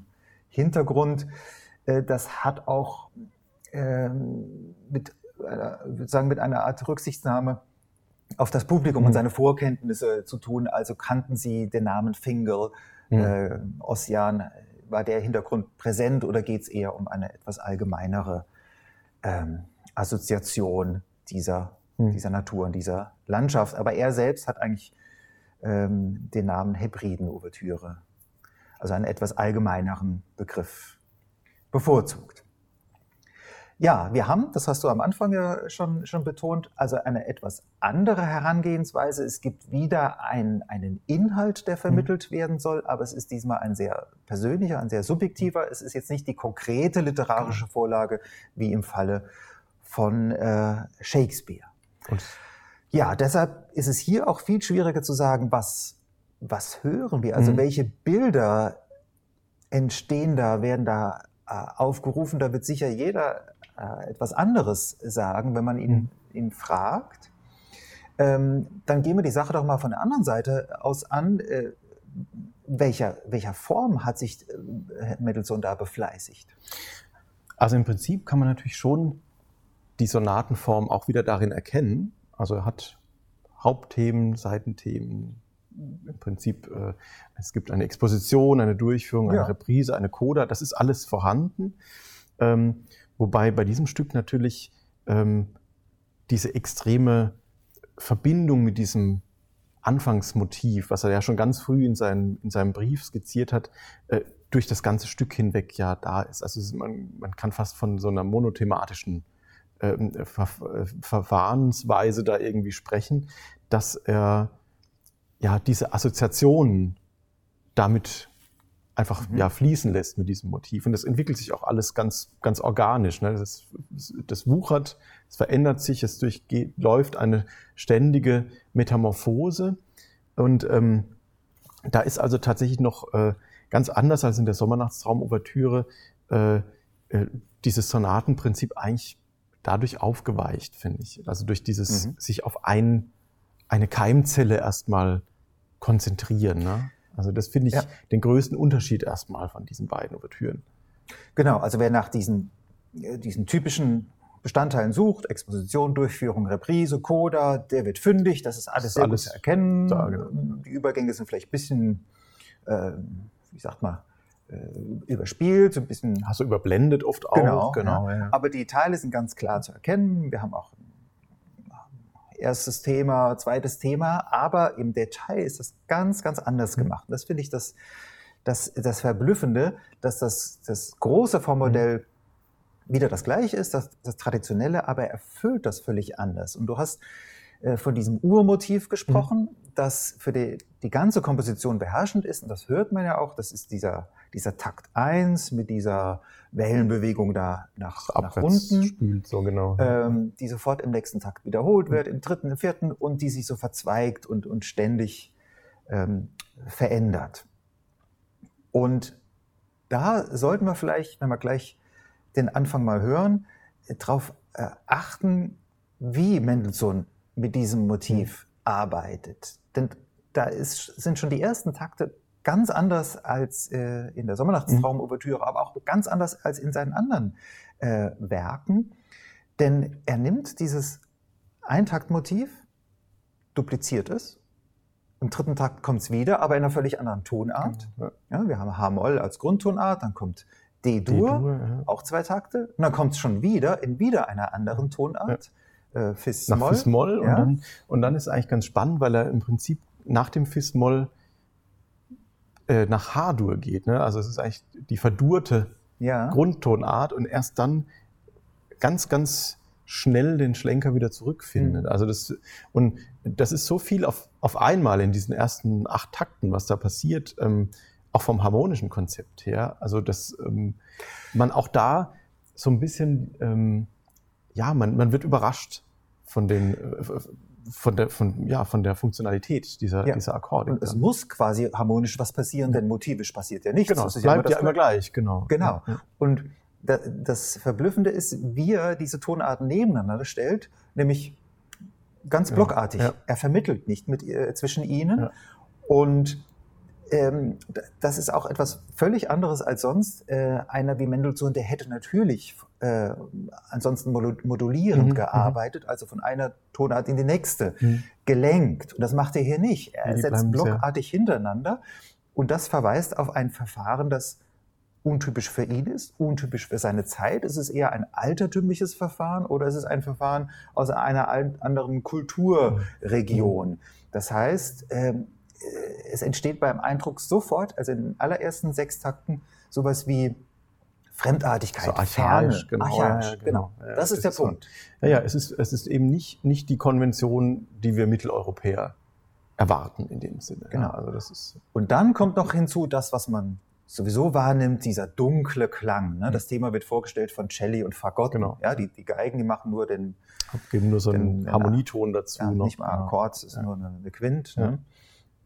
Genau, also dieser, dieser spezielle Klangeindruck und auch dieses wellenförmige ähm, nach unten zeigen und dann baut sich so nach und nach auf. Ja, auch, dass es eben kein, also man hat ja das Gefühl, man ist sofort in der Materie drin. Dadurch, ja. dass dieses Grundthema sofort. ohne eine Eins oder einen Schwerpunkt erstmal mhm. auskommt, das beginnt ja auf der Eins und. Ne? Ja. Also, dass man da ähm, äh, denkt, das Stück hätte auch schon eine Weile laufen können. Man könnte, wie wenn man mitten rein sich begibt. Ne? Also es ist ohne eine Einleitung, ohne äh, eine Fassung, würde ja, ich mal sagen. Genau. Es beginnt einfach. Der Sommernachtstraum diese vier Akkorde, das ist wie so ein Aufgehen vom Genau, Vorhang. ja, das ist ein ganz klarer Rahmen irgendwie. Ja. Und man äh, erwartet dann, was kriege ich jetzt geboten? Aber Genau. hier ist man sofort drin im Fluss, in diesem, Genau, in diesem. Schaukeln, man, man, ja, es ist irgendwie alles, äh, ja, ja. Das man- Meer ist man von wird- vornherein da. Es ist sofort präsent alles. Ja. Ja, genau. Und dann, was man auch sehr schnell hört, ist das, was du schon erwähnt hast, dass er mit diesem Eintaktmotiv äh, arbeitet, dass das immer wieder kommt und sich dann dabei leicht verändert, Mhm. verkürzt wird, aufgespalten und durch die Stimmen wandert. Das heißt, man kann eigentlich nicht von einem Thema sprechen. Es ist kein Thema, was da präsentiert wird, aus mehreren Takten mit Symmetrien oder Entsprechungen, ist- sondern ein Motiv immer wieder neu Genau. beleuchtet. Und erst, wenn sich das Geschehen dann nach Dur auffällt, nach D-Dur, da haben wir dann ein zweites Thema, das Genau. Seitenthema, also der Seitenthema-Komplex in der, der Dur-Tonart. Und das ist dann wirklich ein, ein Thema, das einen größeren Zusammenhang hat, äh, dass man singen könnte, dass, Genau. dass man mit Worten unterlegen könnte, das, das ja, gesanglichen Charakter hat, das aber auch wieder von Shelley und Fagotten Genau. Das finde vorgestellt ich auch so interessant, dass er da die dunkle Klangfarbe bevorzugt und gleichzeitig setzt er drüber in den Geigen diese Wellenbewegung, ne? die, so, wie wenn man so, ein, so eine sonnenbeschienene Fläche kurz mal hätte, die glitzert so. Mhm. Das hält sich auf. Das hält Ja, sich ja. auf und, und unten drunter ist aber trotzdem dieses, dieses ja, sehr erhabene Thema. Es ist ein sehr, sehr, ähm, ja, sehr weit geschwungenes, kantables Thema, aber eben gerade durch das, dass es in den Bassinstrumenten liegt, natürlich auch, auch das gibt dem Ganzen was, was Urtümlicheres. Ne? Also das wirkt nicht so, ähm, dass man da gleich mit rechnet, mit so, mit so einer Verfahrensweise auch. Mhm.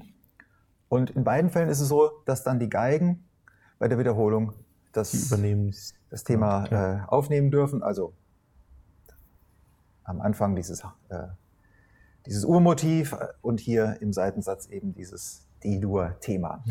Und auf eine Sache wollte ich noch hinweisen.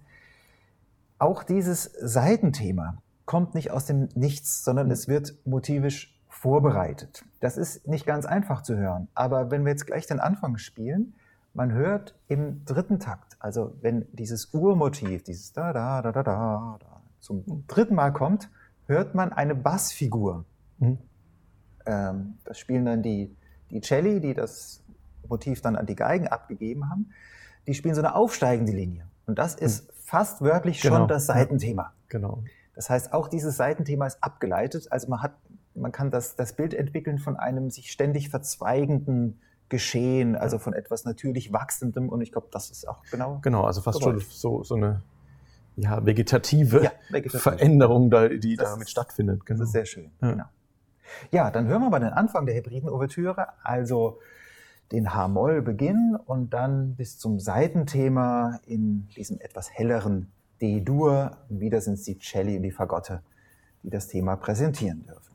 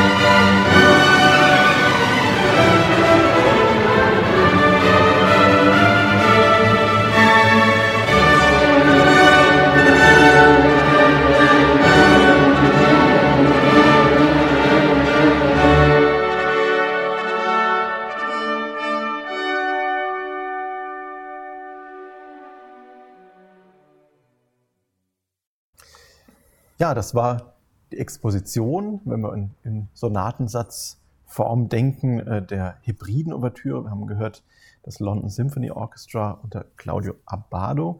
Ähm, ja, jetzt kommt natürlich entsprechend der Form die Durchführung, der Durchführungsteil. Ähm, das bleibt ganz äh, regulär erstmal auf das ähm, hybriden Thema beschränkt, das Anfangsthema. Und wir finden aber gleich eine Vielzahl von neuen Motiven. Es gibt dieses Bläserfanfarenmotiv, was wir jetzt ganz am Schluss der Exposition in den Trompeten gehört haben. Das wird erstmal rausgegriffen, wird nicht mehr akkordisch gebracht, sondern nur noch als Einzelton, als Signal. Und dann beginnt Mendelssohn sehr stark zu modulieren. Es geht also in sehr weit entfernte Tonartenbereiche über die Dauer der Durchführung, was ähm, ein großer Unterschied zur Sommernachtsraum-Ouvertüre ist, wo das Ganze sich doch noch ein bisschen in geregelteren Bahnen ähm, bewegt. Hier verändert, verändert er doch sehr stark ähm, seinen Weg durch die ganze Harmonik, entfernt sich sehr weit, also am Ende bis nach B-Moll, also im Prinzip einen Halbton entfernt von der Grundtonart, was wirklich ähm, eine, sehr kunstvoll auch ist, wie man das macht. Und es wird gleichzeitig ein neues Motiv eingeführt, ähm, ja, was wie so ein bisschen so ein bisschen hohl klingt. Es ist in, über mehrere Oktaven gesetzt in den Holzbläsern, über ähm, äh, ja über diesen äh, Zittern und, und dem Tremolieren der Streicher, ähm, wobei auch dieses Motiv ähm, eigentlich ableitbar ist aus der aus dieser Keimzelle, beziehungsweise eigentlich aus dem, also ich hätte es jetzt aus dem dritten Takt eben abgeleitet, mhm. ähm, dass das verdichtet wird im Prinzip äh, ein, ja, eine Verbindung ist zwischen diesem Fanfarenmotiv und dem weichen Wellenmotiv. Also er mhm. versucht da ähm, rhythmisch natürlich durch die Punktierung den Kontakt herzustellen zu diesem anderen Motiv und die Tonfolge, das sind eigentlich die Zentraltöne wieder aus dem, aus dem, aus der Urzelle eigentlich, würde ich sagen. Ja, also das ist das hervorstechendste Merkmal der hybriden Ouvertüre, dass man praktisch jede Figur aus diesem ersten Takt ableiten kann. Das geht bis in, hinein in Begleitfiguren mhm. der, der Bratschen, ähm, dass man da verblüfft ist, wie das wirklich tongetreu ja. äh, stimmt und äh, eine völlig verschiedene Funktion hat, ja. Äh, mal ein festliches Fan Fanfarenmotiv oder ein militärisch bedrohliches mhm. Motiv und dann wieder dieses weiche, da ähm, wellenartige, meerartige. Und äh, von daher ist die Zusammenstellung mit der Sommernachtstraum-Ouvertüre äh, eigentlich äh, ganz geschickt, weil man doch sieht, wie unterschiedlich Mendelssohn äh, verfährt. Also wir haben ja schon gesagt, äh, bei ihm, hier ist es ein ständiges äh, Ableiten, eine Metamorphose, ein, ein sich weiter ver, verzweigen. Und bei der Sommernachtsraum-Ouvertüre, da war es ja eher ein Gegenüberstellen mhm. von einzelnen Komplexen, ja, ja. Äh, Personen, Sphären. Und das hat äh, massive Auswirkungen zum Beispiel auf die Gesamtform. Bei der Sommernachtstraum-Ouvertüre, da braucht er in der Exposition erstmal wahnsinnig viel Platz, um mhm. die alle vorzustellen. Ja, genau. Ja. Demgegenüber ist die Durchführung dieses Irregehen im Wald eher kurz gehalten. Mhm. Das ist nur die Hälfte der Exposition. Hier ist es völlig anders. Hier ist die Durchführung, also das, was dann äh, passiert mhm. mit diesem mit Urmotiv, dem, ja. das nimmt genauso viel Raum ein wie die Exposition selbst und führt uns in ganz entlegene Bereiche harmonisch, hast ja. du ja schon erwähnt, aber auch vom, vom, vom Klang her. Es kommt zu, zu gewaltigen äh, Eruptionen. Mhm. Ne? Wir haben so eine äh, so Sturmassoziation oder militärische ähm, äh, Passagen, äh, die am Anfang gar nicht abzusehen waren. Mhm. Ja, ja und dann gibt's aber auch eben diese großen Kontraste, dann gibt's dieses äh, Auflösen dieses Themas in dieses Staccato-Motiv, was wir im gegen Ende der Durchführung auch haben.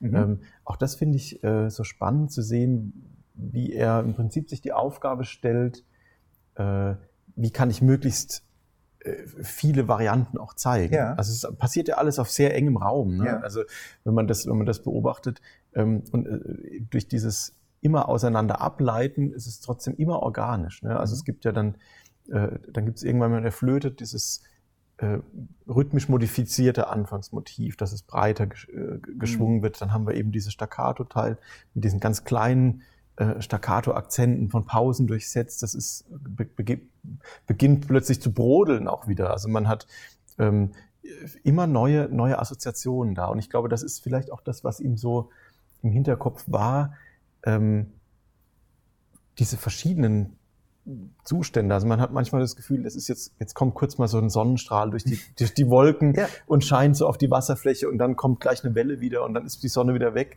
Also es sind so, ähm, ja, so, solche, solche winzigen Klangbilder auch, die man wie, wie, so, wie, so, ja, wie so kleine Schlaglichter irgendwie dann finden kann. Da.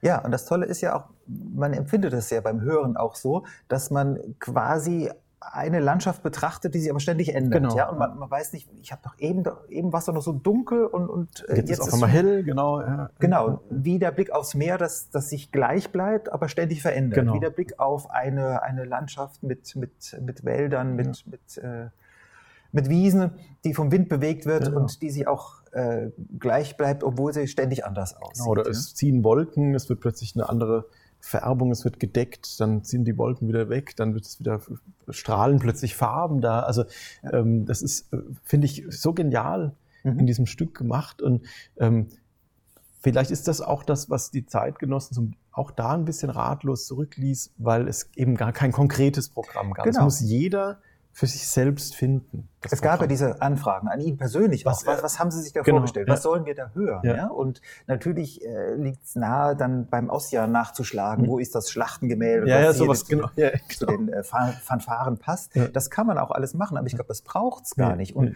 ich, ähm, ich glaube, deshalb ist die Hebriden-Ouvertüre auch bis heute eines der populärsten Stücke mhm. von Mendelssohn, äh, weil wir, die wir erstmal nachschlagen müssen, wer dieser Ossian da war, ähm, das gar nicht brauchen. Ja. Aber diese Natureindrücke, die haben wir genauso wie die Leute vor, genau. vor 200 Jahren. Und deshalb kann sich jeder eigentlich einklinken in dieses, in dieses ja. Naturbild eigentlich, was er da ja. schildert. Ne? Ja, und dann, um wieder auf die formale Disposition äh, zu kommen, haben wir die, nach dieser großen, äh, konfliktreichen Durchführung dann natürlich wieder die Reprise, das gehört dazu. Wenn man den Sonatensatz schreibt, dann kommt die Reprise. Welche Funktion kann die hier haben? Und da macht Mendelssohn etwas, was wieder völlig anders ist als in der Sommernachtstraum-Ouvertüre. Er kürzt die Reprise nämlich sehr stark ein, mhm. fast auf ein Drittel. Das heißt, dieser ganze Komplex mit, der, mit diesem Urmotiv von Takt 1, das kommt natürlich wieder, aber es kommt sehr, sehr stark eingedampft. Klar, das hatten wir ja auch schon in verschiedenen. Ja, genau, es ist ja alles schon äh, auch ausprobiert damit. Ja, erstmal. so ein bisschen genau, ja. schon durchdiskutiert. Ähm, auch das Seitenthema kommt jetzt nicht mehr ausufernd, wird eigentlich nur kurz angespielt, aber sehr charakteristisch. Mhm. Auf eine ganz besondere Art und Weise. Das ist fast der, der Angelpunkt dieser Reprise, wie das Seitenthema dann nochmal kommt. Ja, das war im Prinzip eine Beruhigung haben dieser, dieser Sturmmusik, die da mhm. äh, nochmal wirklich sich, äh, sich austobt und über eine ganz, ganz lange Fläche beruhigt sich das alles und äh, geht hin zur Dur-Tonika, nämlich nach H-Dur. Und dann haben wir das ganz wunderbar in den Klarinetten plötzlich. Also das, was davor im Urgrund immer war, dieses, dieses Thema, mhm. das taucht plötzlich ähm, an die Oberfläche. Und wir mhm. haben einen, einen schönen äh, zarten Bläserklang da. ja. Und es ist eine mehrfache Irritation. Erstens dieses H-Dur. Ja. Äh, formal müsste es eigentlich in H-Moll, also der Grundtonart, genau. erscheinen, aber er, er lässt diesen Dur-Charakter und er instrumentiert es völlig anders. Ja. Ne? Klarinetten sogar in zwei, zwei Klarinetten, dann in Terzen geführt ja. auch teilweise, das, was so ganz äh, zart, so versöhnlich auch irgendwie klingt, wo wir davor immer dieses Herbe, dieses Raue irgendwie hatten in der Musik, ähm, dass sie das plötzlich so sanglich, wie, hm. wie, wie, wie, ein Duett eigentlich da äh, über diesen Streicherklängen einfach ja. da sich dann ausbreiten können. Und es ist auch von der Zeitstruktur etwas verändert. Er schreibt äh, tranquillo assai, mhm. also ziemlich ruhig. Das kann man natürlich so oder so interpretieren, aber man, ich glaube, es ist schon gerechtfertigt, da das Tempo rauszunehmen ja. und dem Ganzen so eine enthobene, entrückte Atmosphäre mhm. mitzugeben, also wie so eine Traumepisode. Man, äh, man, man träumt äh, dieser, dieser, diesen Landschaftseindrücken mhm. nochmal nach, vielleicht auch der, den alten Erzählungen von Ja, genau, es ist so ein bisschen, genau, also man schaut, schaut so äh, erinnernd irgendwie zurück auch. Also das finde ich auch äh, ein, ein tolles Klangbild mhm. irgendwie, was da dadurch, dadurch entsteht. Und ähm, man, ja, es ist, hat auch so was Wehmütiges irgendwie, so wie es gesetzt ist, mhm. auch die Akkordik, die drunter liegt. Ähm, ähm, er nimmt auch sehr oft diese Verbindung, dass er eben keine, keine Dominante bringt, sondern er nimmt lieber die Subdominante als äh, Wechselklang mit mhm. der Tonika, was auch so ein bisschen so einen, so einen altertümlichen ja. Charakter dadurch bekommt. Ich glaube, dass das schon sehr bewusst von ihm auch so, so eingesetzt wird an den Stellen.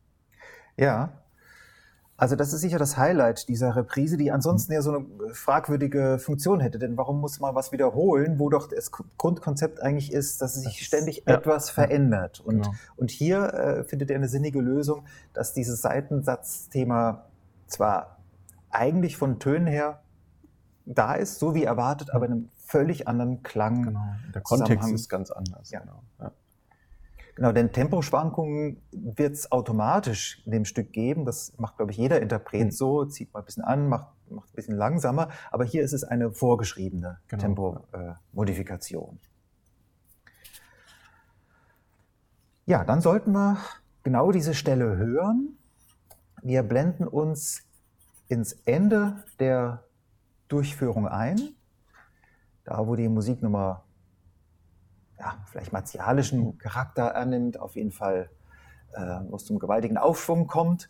Und der Beginn mit diesem Urmotiv in der Grundtonart eher so sich hereinschleicht und dann hören wir die komplette Reprise ähm, bis zum Ende des Stücks. Da gibt es ja auch eine äh, Coda, die dann auch nochmal äh, großes Gewicht hat. Auch da gibt es so eine große Aufwallung und dann gibt es einen sehr überraschenden Schluss, mhm. auf den gehen wir ein, wenn wir das Musikbeispiel gehört haben.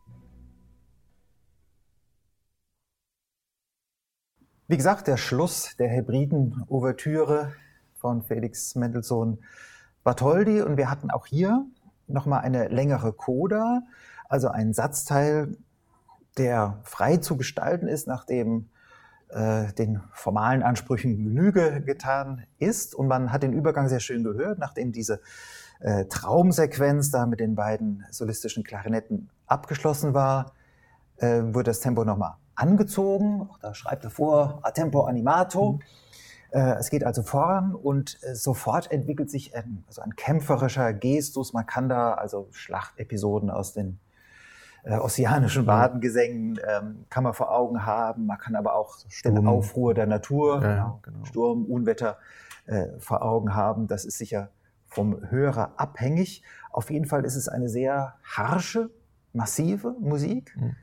Sowas kommt ja auch in der schottischen Sinfonie immer ja, wieder das vor. Das ist ganz herbe, ja. Das ist ja. so, so eine, es ist irgendwie eine raue um Umwelt da. Also das, ja. Äh, das merkt man. Und, und, man wird ja auch in, diesen, in dieser Coda auch ähm, mit diesen vielen, vielen ähm, Tiraden, die es da gibt in den Streichern, man wird ja so hin und her geworfen. Ja. Also wir werden so die Winde von allen Seiten jetzt nochmal blasen und, ähm, und auch harmonisch. Er, bringt ja dann, äh, chromatisiert da vieles, er hat viele Linien, die so äh, in den Bläsern, die dann mal chromatisch geführt werden, ähm, was man in ähm, anderen Stücken aus der Zeit auch mit dem, mit dem Heulen des Windes so mhm. verbindet. Also gibt's vor allen Dingen in Frankreich gibt's äh, solche Sturmmusiken, in der das ähnlich gestaltet wird. Ja, und dann gibt es nach diesem letzten Aufbäumen äh, in der Coda, das finde ich auch ganz toll, man ist nochmal in einer entfernten Tonart von der Grundtonart, in C-Dur, im Prinzip mhm. ein Halbton über, der, über dem Grundton. Und dann wird ganz abrupt ja.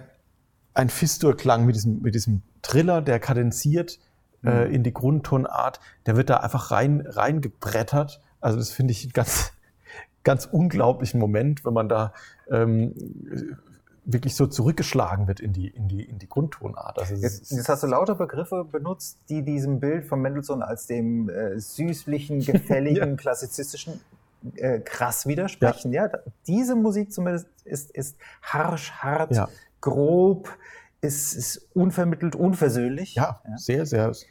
Und ehrlich gesagt, finde ich, steigert er das in den letzten äh, Takten noch einmal, oder sagen wir, er spitzt das zu. Denn wir haben ähm, nach diesem Unwetterausbruch haben wir einen sehr schroffen Abschluss in H-Moll. Da wird, ja. ist auch nichts mit Dur, gar nichts mehr. Es ist ja. ganz klar diese schwarze ja. Tonart H-Moll, die andere Komponisten gemieden haben. Ne? Beethoven hat nie was in H-Moll äh, komponiert. Und wir haben die harte Orchesterschläge, die ganz klar symbolisieren, da ist Schluss. Das Schluss. Und Tonika dominante, Tonika dominante. Genau. Und, und dann passiert etwas ganz Ähnliches wie in der Sommernachtstraum-Ouvertüre, also vom Prinzip her, es klingt natürlich völlig anders, aber er, er blendet in diese forte Schlussakkorde nochmal das Urmotiv mhm. ein, und zwar Piano, dann Pianissimo, und es kommt dann auch noch dieser Anklang an das Seitenthema genau, in, den, in den Flöten. Genau das kann man sich auch unterschiedlich spielen, als, äh, als so ein, ein, ein leiseres Echo dieser Schlussakkorde. Mhm. Aber ich glaube, es sollte so gespielt werden, dass man den Eindruck von zwei unvereinbaren ja. Ereignissen hat, Vordergrund und ja. Hintergrund. So wie in der, in der Durchführung im Sommernachtstraum ja. auch. Ne? Also, dass man zwei Ebenen hat. Also, das ist äh, die eine Welt, die wird jetzt abgeschlossen mit diesen Tutti-Schlägen, die da kommen. Und das ist dann noch so dieses ja, so ein geisterhaftes Abbild, ja. was da einfach noch, noch im Raum steht für eine kurze Zeit einfach. Und plötzlich sind wir wieder am Anfang des Stücks. Ja. Es könnte hier wieder von vorne losgehen. Genau. Ja, und das ist, glaube ich, dieses, ja, ich sag mal, verstörende. Mhm. Für uns heute ist es nicht mehr verstörend. Wir haben schon ganz andere äh, Klangerlebnisse gehabt. Aber im Prinzip ist es schon etwas Verstörendes, dem Publikum den, den korrekten Abschluss, den mhm. erwartbaren Abschluss zu verweigern ja. und nochmal auf den Anfang zu verweisen. Macht aber vom Programm her Sinn, wenn ich Natur schildere, mhm. vor allem Natur, die von, von großen Ereignissen wie dem, dem Meer, der Weite, ja. dem, dem Wind geprägt ist. Ja, das ist das, die, die ewige Wiederkehr des Gleichen. Ja, genau. Und, und vorhin haben wir es ja gesagt, das, das Stück beginnt ja auch so, als wäre ja. davor schon schon im was Fluss. gewesen. Ne? Man ist total im Fluss mhm. und so wie du gerade sagst, es ist, es könnte einfach jetzt wieder von vorne wieder losgehen und man hat so einen ewigen Kreislauf in diesem, in diesem Stück. Und, mhm. und gleichzeitig wirkt es, es ist trotzdem ein Schluss, weil man das Gefühl hat, man blickt vielleicht nochmal zurück und sieht, ähm, sieht vielleicht nochmal im, im Nebel so ein, ein Landstreifen und weiß mhm. vielleicht, das ist, das ist nochmal die Kontur ja. der Insel oder so. Also es ist irgendwie ähm, ganz, ganz, auch ganz poetisch, dieser Schluss. Ja. Und man muss schon genau hinhören. Dann kommen noch diese ganz leisen Pianissimo, dreifaches Piano, ja. äh, Akkorde. Und man muss äh, warten, geht es vielleicht doch noch weiter? Ja. Nee, jetzt ist doch Schluss. Jetzt dürfen wir klatschen. ja, und das haben natürlich, äh, man weiß es ja auch aus, kennt es ja auch aus, aus Mozart-Briefen, gibt es ja auch solche Berichte, dass die Leute dann manchmal irritiert waren, wenn ein Finale im Piano mhm. losging oder so. Oder ähm, dass zwischen reingeklatscht wurde, weil man überrascht war, ach nee, jetzt kommt ja doch noch was, wir wollten ja eigentlich da jetzt nach dem lauten Schlussakkord, ähm, dem vermeintlichen, äh, jetzt schon jubeln. Mhm. Und genau das ist, was er da, er spielt auch mit der Erwartung da. Ja, ja, und er mutet diesem Publikum auch einiges ja. zu. Ja. ja. Ja, so viel von unserer Seite. Haben wir was vergessen, Simon? Ach, klar, natürlich. Ja. es gibt immer noch so viel zu sagen. Aber ähm, nee, ich glaube, dass wir so, dass man doch jetzt einen ganz guten Überblick mal über diese beiden Konzertouvertüren, die so nah beieinander liegen, aber doch so weit entfernt voneinander sind, dass wir da jetzt doch ganz gut mal einen Einstieg gegeben haben. Ja, und ich hoffe, wir konnten so ein bisschen äh, rausschälen, dass Mendelssohn vielleicht ein Klassizist war, indem er das Erbe der Generation vorher weitergetragen hat, aber nicht in dem Sinne, dass er sich immer nur wiederholt hätte, mhm. sondern er hat in jedem Stück nach individuellen, thematisch angepassten mhm. Lösungen gesucht und ich finde die auch gefunden. Das hat man bei ja, den beiden absolut. Werken auf jeden Fall gesehen. Und, und das Zweite, äh, was uns doch wichtig war, ist zu zeigen, dass dieser Mendelssohn ein, mindestens einen großen Schritt in die Zukunft getan mhm. Indem er gerade bei der Hybriden-Ouvertüre Formulierungen für ein neues Erleben, mhm. ja, dieses Naturerleben, gefunden hat, die, die heute noch gültig sind, die heute noch erfahrbar sind und äh, als, als passend empfunden werden können. Ja, und eben gerade der Individualismus, der dann in der späteren Zeit so wichtig geworden ist, der findet hier auch schon eine Ausprägung. Also das persönliche Erleben in ein musikalisches, absolut musikalisches Kunstwerk umzusetzen. Das ist, äh, finde ich, ein ganz großes Verdienst, weil das tatsächlich sehr, sehr lange ja die Komponisten auch geprägt hat, die immer auf dieser Suche ja waren. Ja, deshalb kommen wir gerne nochmal auf das Zitat von Weingartner zurück, wenn er Mendelssohn seinen äh, Stücken einen etwas anderen Titel gegeben hätte, zum Beispiel Sinfonische Dichtung, mhm. die Hebriden, dann wäre er jetzt der erste Moderne anstatt der letzte Klassiker. Damit sind wir beide am Ende, Timo Joko Hermann und Markus Imsweiler. Und wir freuen uns, wenn Sie dann auch im März oder im April wieder äh, zuschalten und äh, uns zuhören. Wir haben noch einiges vor dieses Jahr, auch wenn das, äh, wenn wir gucken müssen, wie das mit den konkreten Bedingungen ähm, durch die Pandemie äh, ist, wie es ausgestaltet werden kann. Aber der nächste Termin im März steht schon fest. Da wollen wir uns um die erste Sinfonie von Robert Schumann, die Frühlingssymphonie, kümmern, passend zum jetzt doch kommenden Frühling. Und für den April äh, haben wir uns Vivaldi vorgenommen, die vier Jahreszeiten. Wir freuen uns, wenn Sie wieder dabei sind. Alles Gute.